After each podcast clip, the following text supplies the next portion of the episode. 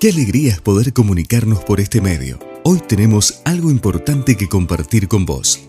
Te dejamos en compañía del pastor Isaac. Buenos días hermanos, ¿cómo les va? Bendiciones. Espero que tengan un lindo día domingo y después nos podamos ver en la noche en el culto a nuestro Dios.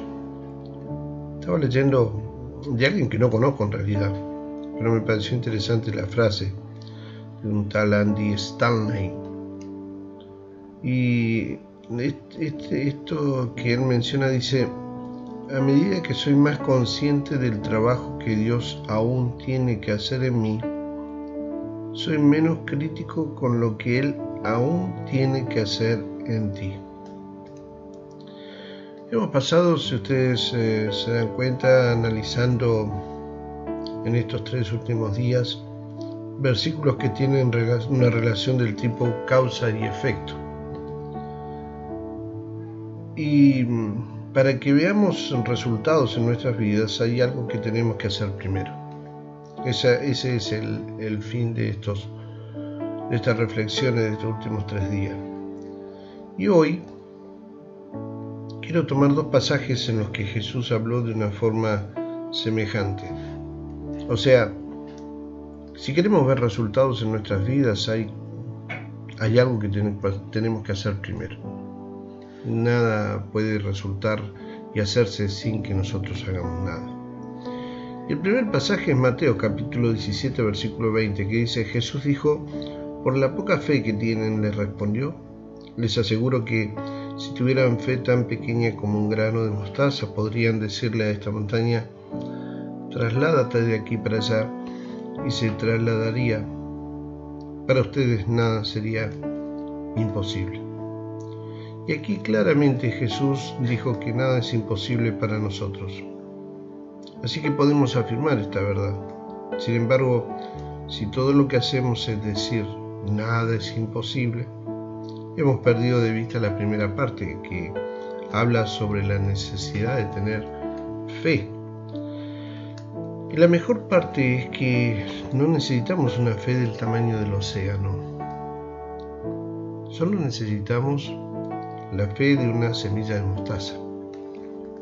Interesante porque una semilla de mostaza mide alrededor de 1 o 2 milímetros. Imagínense en qué chiquita. Eh, es realmente una cantidad pequeña de fe lo que el Señor estaba pidiendo. Dios no nos está pidiendo una fe perfecta solo algo de fe. Con certeza podemos decir que Él se encargará del resto. El segundo pasaje es Juan 8, 31 al 32. Jesús se dirigió entonces a los judíos que habían creído en Él y les dijo, si se mantienen fieles a mis enseñanzas, serán realmente mis discípulos y conocerán la verdad y la verdad los hará libres. Indudablemente, mis hermanos y hermanas, todos queremos libertad en nuestras vidas. De hecho, hay pocas cosas que se sientan tan bien como el sentimiento de ser libres. Pero, ¿cómo esperamos encontrarla si no creemos que sea cierto lo que Jesús nos enseñó? Cada quien, cada uno de nosotros está intentando encontrar su propia versión de la verdad pero debemos mantenernos firmes en la palabra de Dios. Ella es la fuente de verdad para el seguidor de Cristo. Debemos crecer en nuestra fe. Hay cosas que debemos hacer.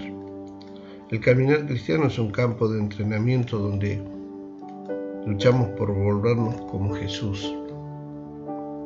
Nunca, hermanos y hermanas, seremos perfectos, lo que significa que Estaremos en este proyecto hasta que dejemos la tierra. Siempre obtendremos más oportunidades de crecer en nuestra fe. Y antes de darnos cuentas, y se los aseguro, seremos capaces de mirar atrás en una vida de progreso y nos animaremos al ver que Dios realmente terminará la obra que ha comenzado en nosotros. Te invito, les invito a reflexionar en esta mañana que mediten en los dos versos y los versículos que les mencioné. La pregunta es, ¿estás luchando? Si es así, mira los requisitos de fe y verdad y pídele a Dios que te muestre en qué debes crecer. Porque a medida que sigas leyendo la Biblia, y debes hacerlo, debes buscar pasajes que tengan un patrón de sí, entonces, o cuando, entonces. Pídele a Dios que te muestre en qué estás buscando un resultado antes de poner un esfuerzo. Dios te bendiga, amado y amada. Y espero en esta tarde que nos podamos ver para poder adorar y glorificar el nombre de nuestro Señor. Un fuerte abrazo, nos estamos Si desea comunicarse con el pastor Isaac, puede hacerlo a su WhatsApp, más 54 9 2984 867 970. O también puede escribir a su correo cercasuyo arroba gmail.com. Hasta el próximo encuentro.